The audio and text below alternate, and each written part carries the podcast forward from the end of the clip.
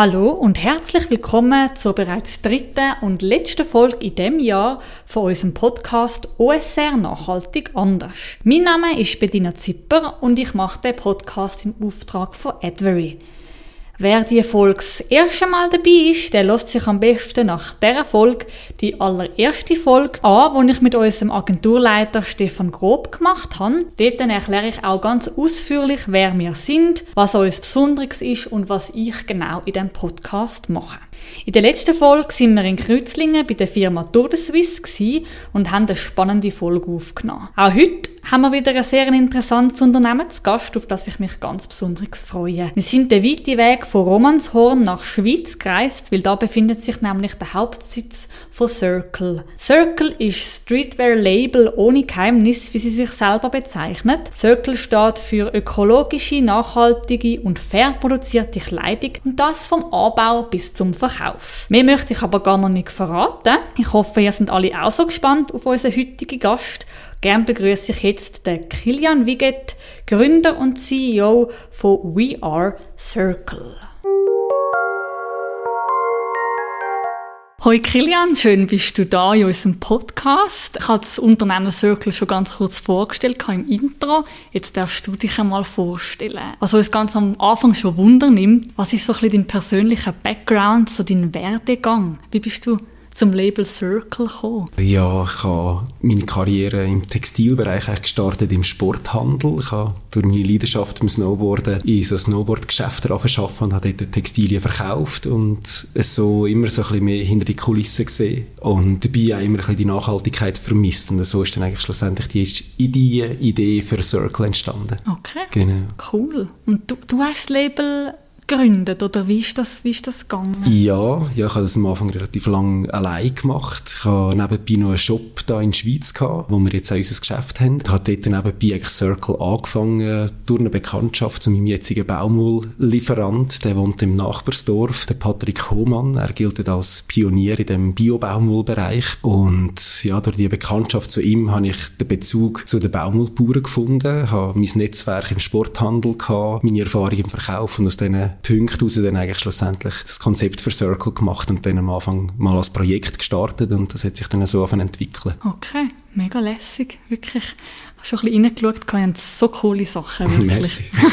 Was ist Circle für ein Unternehmen? Was macht euch ein bisschen aus? Wir nennen uns Streetwear-Label ohne Geheimnis. Das ist so ein bisschen unser Slogan, wenn man so sagt. Dass wir halt da sehr transparent arbeiten, dass man in der heutigen Zeit findet, transparent ist wichtig und wenn man schon transparent ist, sollte man auch schauen, dass hinten raus auch alles sauber und fair läuft, was wir eigentlich alles probieren, sehr konsequent umzusetzen und das ist von Anfang an unser Ziel gewesen, also wir haben nicht am Anfang irgendwie konventionell geschaffen und haben dann irgendwann jetzt, was Trend worden ist, auf ökologisch und nachhaltig machen, sondern haben wirklich, als ich das Projekt gestartet habe, haben wir schon genau die gleichen Werte gehabt, wie wir jetzt haben. Und so, ja, würde ich sagen, macht es uns halt wirklich aus, dass wir sehr bewusst mit diesen Projekten, mit diesen Partnern, die wir zusammenarbeiten, seit längerer Zeit eigentlich eine Partnerschaft aufgebaut haben und so auch wirklich können, ja, unseren Konsumenten auch weitergeben, dass wir wissen, von wo kommen unsere Rohstoffe, mit welchen Lieferanten schaffen wir zusammen, wo werden unsere Produkte produziert. Mhm. Okay,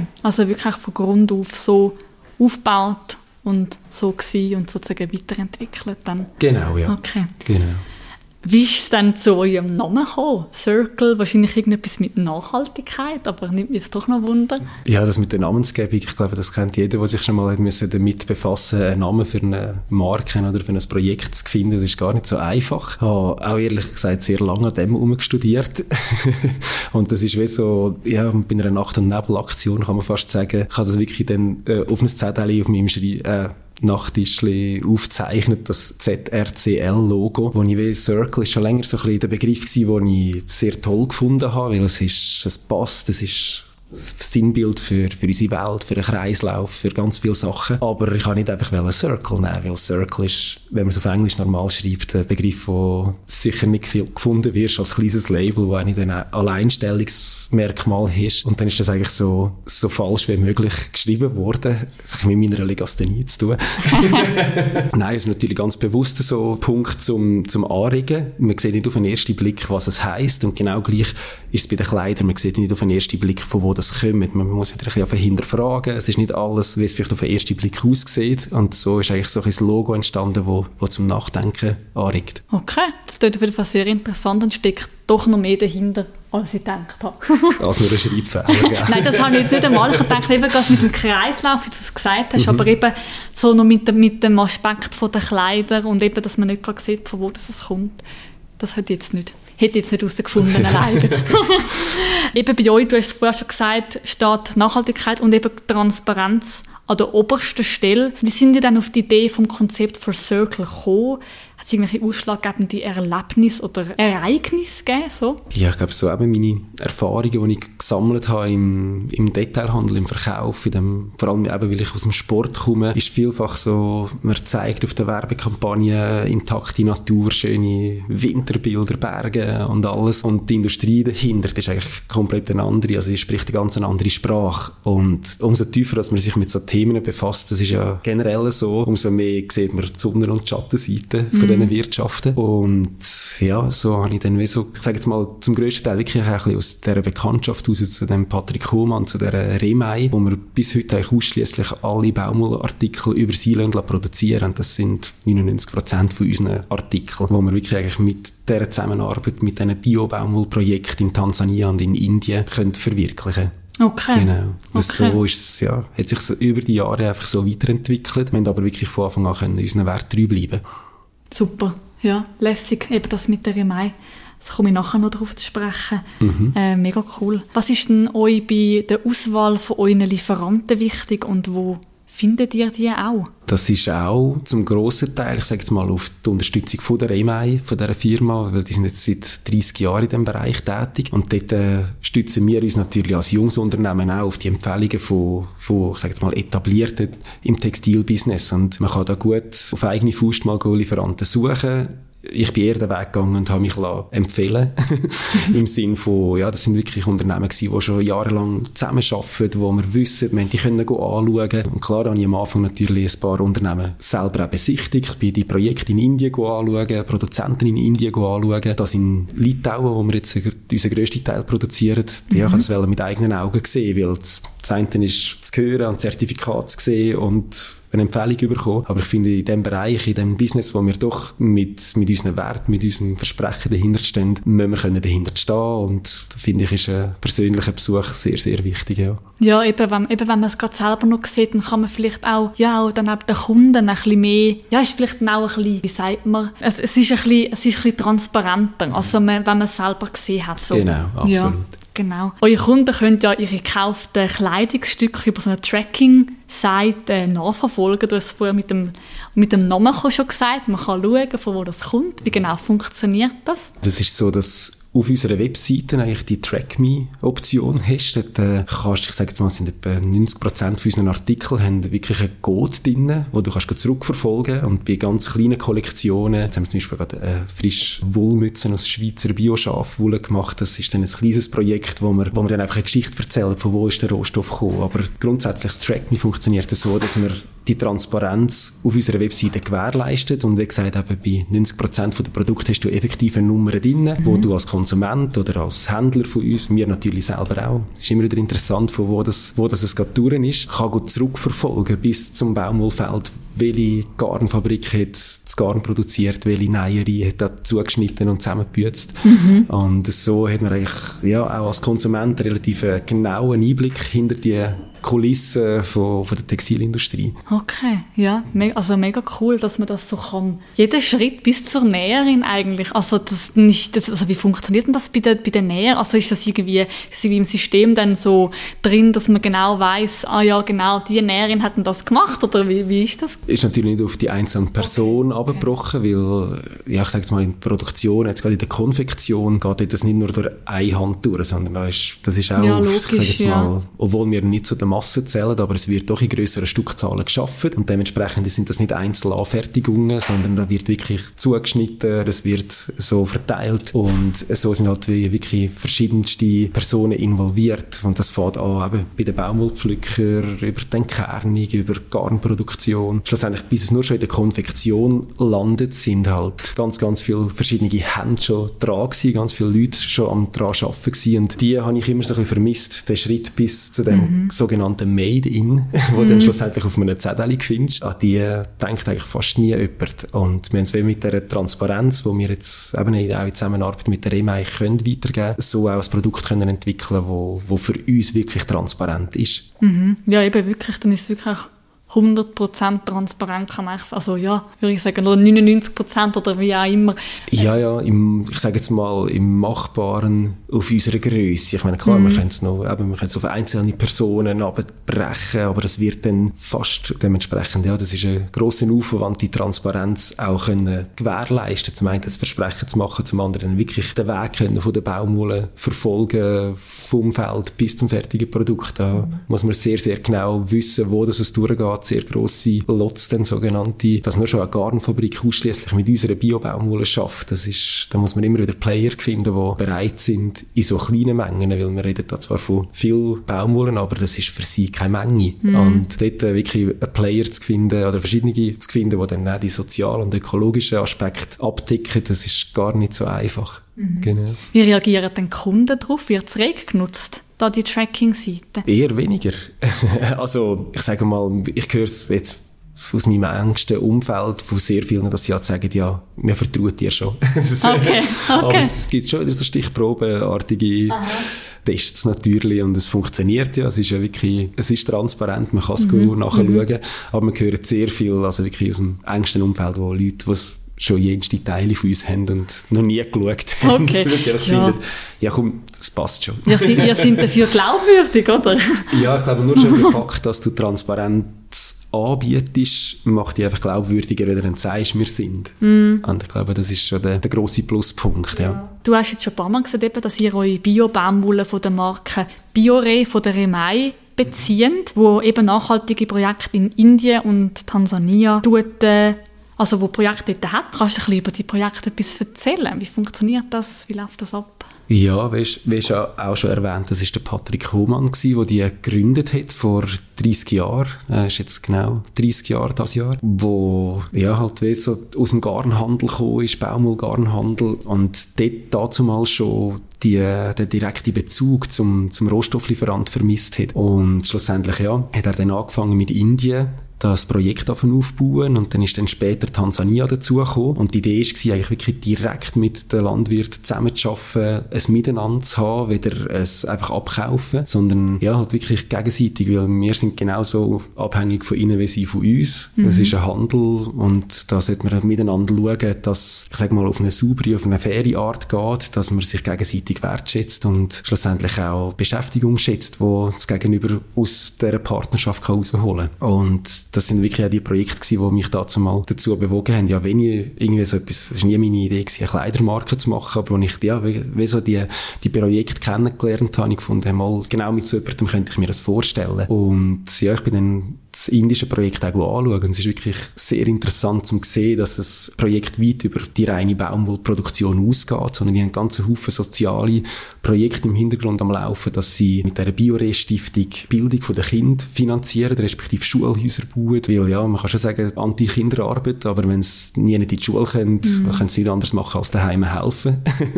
nicht so, dass sie dann daheim Fernsehen schauen. die andere Verhältnisse. Ja.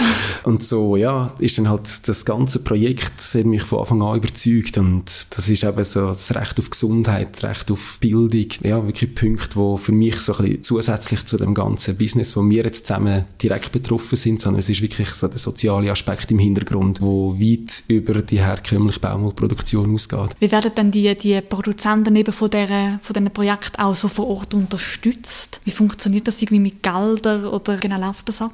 Ja, sie werden nicht subventioniert, wenn man das so sagen weil es ist immer das Ziel gewesen, dass sie sich selber mögen finanzieren, also mit ihrem eigenen Ertrag. Biore gibt diesen Bauern auch eine Abnahmegarantie, also was sie erwirtschaftet, nehmen sie an ihnen ab Nicht, dass es dann heisst, ja, nein, jetzt haben wir eigentlich genug, so, sorry, kannst nächstes Jahr wieder kommen. Und sie zahlen zusätzliche Bioprämie von 15 Prozent. Und das ist so ein Durchschnittspreis, der gerechnet wird. Und das sind auch alles so Punkte, die eigentlich on top sind. Sie haben auch ein Schulungszentrum in die jeweiligen Projekte, wo die Landwirte vorbeigehen, wo sie lernen, was sind die Vorteile von, von einer biologischen Landwirtschaft, was gibt's für natürliche Insektenbekämpfungsmittel, dass man ja wirklich auf natürliche Art kann sein Feld gesund behalten, dass man den Boden kann gesund behalten, dass man ja, was die Vorteile von so einer Dreifelder Landwirtschaft sind. Und ich glaube, das ist ein Wissen, das ja nicht verloren gehen mhm. und in diesen Schulungszentren auch direkt von der Biore eigentlich weitergegeben wird. Ja, mega cool. Also, dass auch ja nicht nur Anbau ist, sondern irgendwo durch auch Bildung, so, oder? Ja, ja, und es soll in dem Sinne keine Missionierung sein, sondern es soll wirklich, die Leute müssen sich selber über Wasser halten. Klar kann man ihnen Inputs geben, ja, dass sie nicht quasi in die bösen Klauen der konventionellen Maschinerie gehen, wo halt mhm. jetzt momentan momentan ja, überall überhand. Alles geht nur noch auf schnell und viel und dann wir halt noch ein bisschen spritzen, ist noch besser. Sondern dass es wieder ein bisschen langsamer und natürlich wird, aber auch schlussendlich langfristig nachhaltig denkt ist. Ja, cool. Ihr führt die Linie Swiss Edition. Eben, du hast vorhin gesagt, mit dieser Kappe ähm, und Strickpullover und die werden direkt hier in der Schweiz gestrickt. Sie schreiben auch, dass das Label noch nachhaltiger ist als die anderen, die ihr führt. Was macht denn das Label so besonders nachhaltig? Ja, nachhaltig macht es in dem Sinn, dass es zum Beispiel die Strickkollektion, die ist ein nahtlos Strick.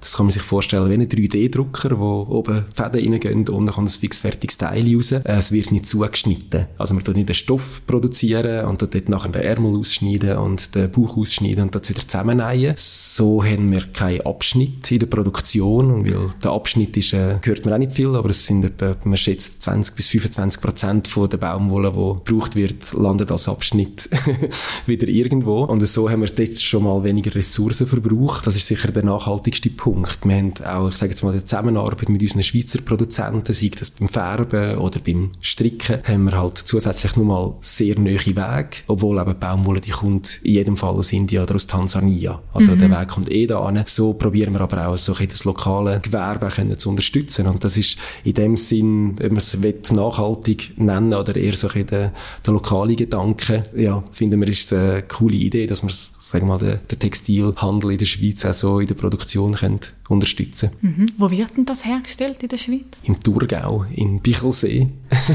in, ja gut, das ist bei uns. Genau, ja, Bichelsee. Cool. Ja, ich habe es vorher nicht kennt. Also dort produzieren wir all die Strickpullover. Beim Traxler ist einer von den wenigen Überlebenden von der Schweizer Textilhochburg. Mhm.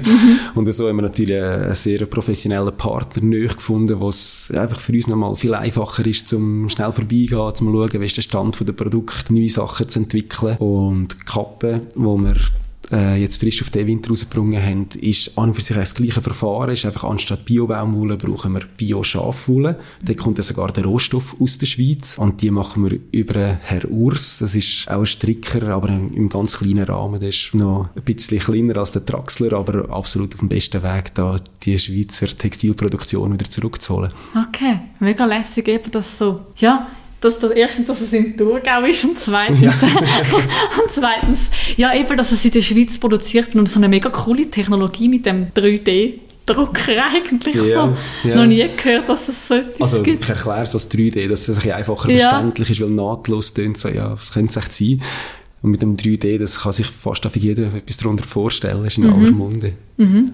Cool. Ist das, ist, ist eine neue Technologie, also, oder gibt es das sonst? Eigentlich nicht. Es ist einfach schier, es ist halt günstiger in billigen Lohnländern, den Stoff auf einer Bahn zu machen, auf einer Rolle, nachher ausschneiden und zusammennähen. Es ist auch neuer. Also wir sehen jetzt immer die Tücken, weil jedes Garn, jede Farbe hat eine andere Härte, eine andere Zusammensetzung und dort werden eigentlich Maschen aneinander gehängt und beim Zuschnitt hast du natürlich immer, egal wie der Stoff sich verhält, du schneidest auf einen Millimeter fast genau zu und es hat seine Tücken, es hat auch seine Vorteile und ich denke, da probieren wir immer das Optimum rauszuholen und dann auch wirklich können sagen, hey mal, da sind wir auch dort transparent und sagen, dort haben wir Schwierigkeiten, aber dafür haben wir wieder, sag jetzt mal, eine anders aufgebaute Produktion. Ja, cool. Wirklich noch nie von dem Verfahren gehört. Sonst ist ein interessantes Video bei uns auf der Webseite.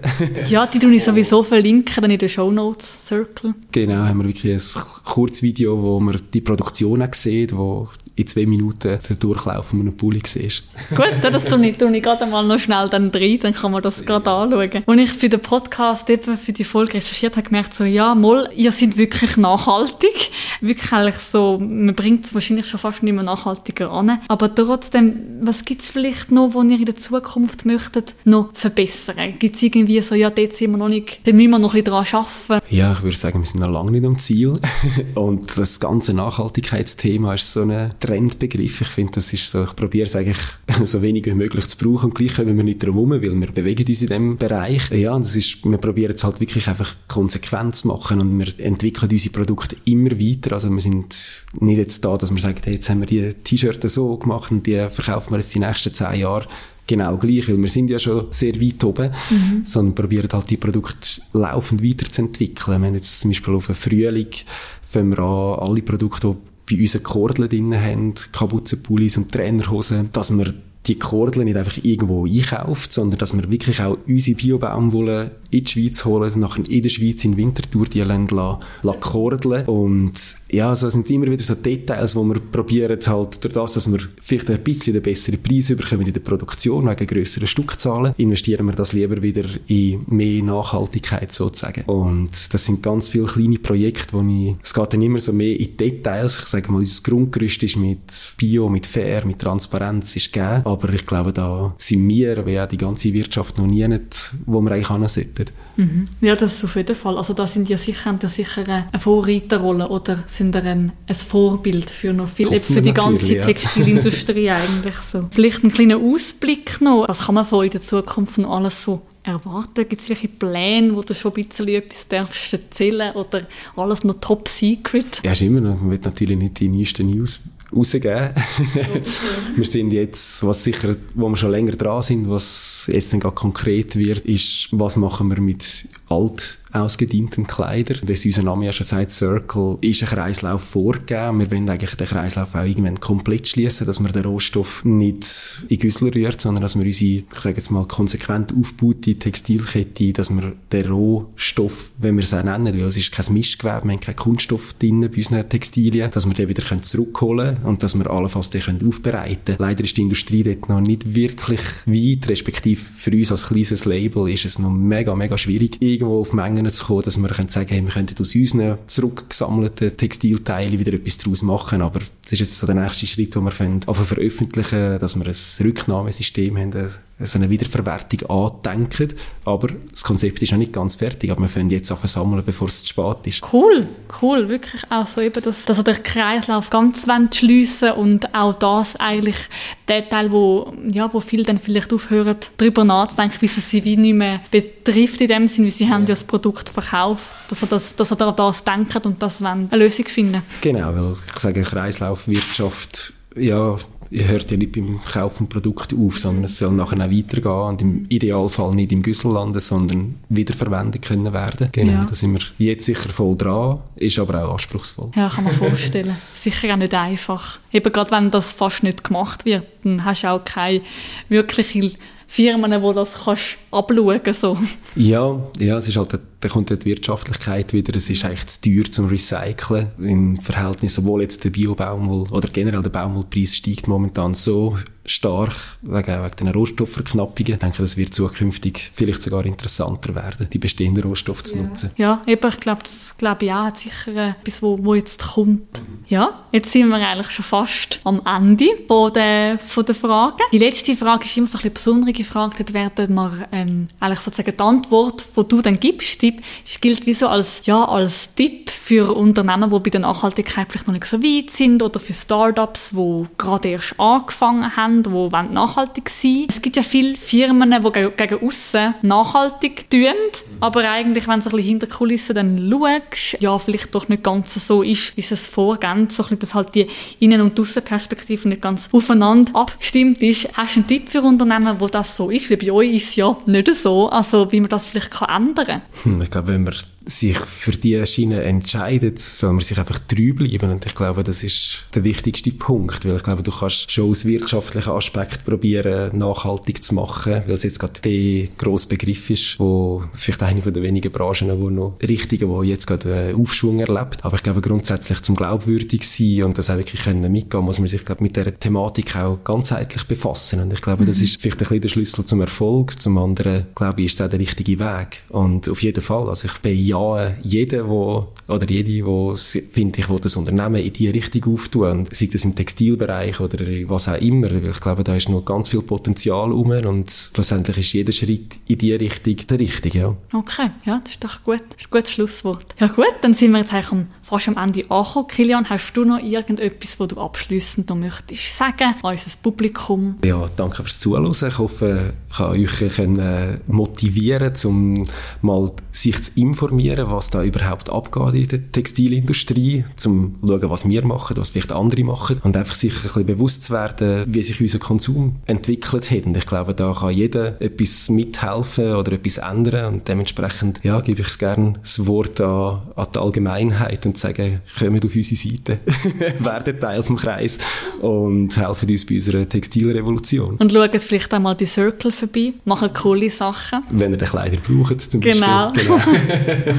ich verlinke euch auf jeden Fall bei uns in den Show Notes, beim Podcast. Ähm, durch das Video, das du gesagt hast, tue ich auch noch dort drin. Sicher lässig zum Anschauen. Ja, gut, dann danke ich dir vielmals, hast du dir Zeit genommen für uns und wünsche viel Erfolg für die Zukunft mit Circle. Danke vielmals, merci fürs Vorbeikommen. Danke.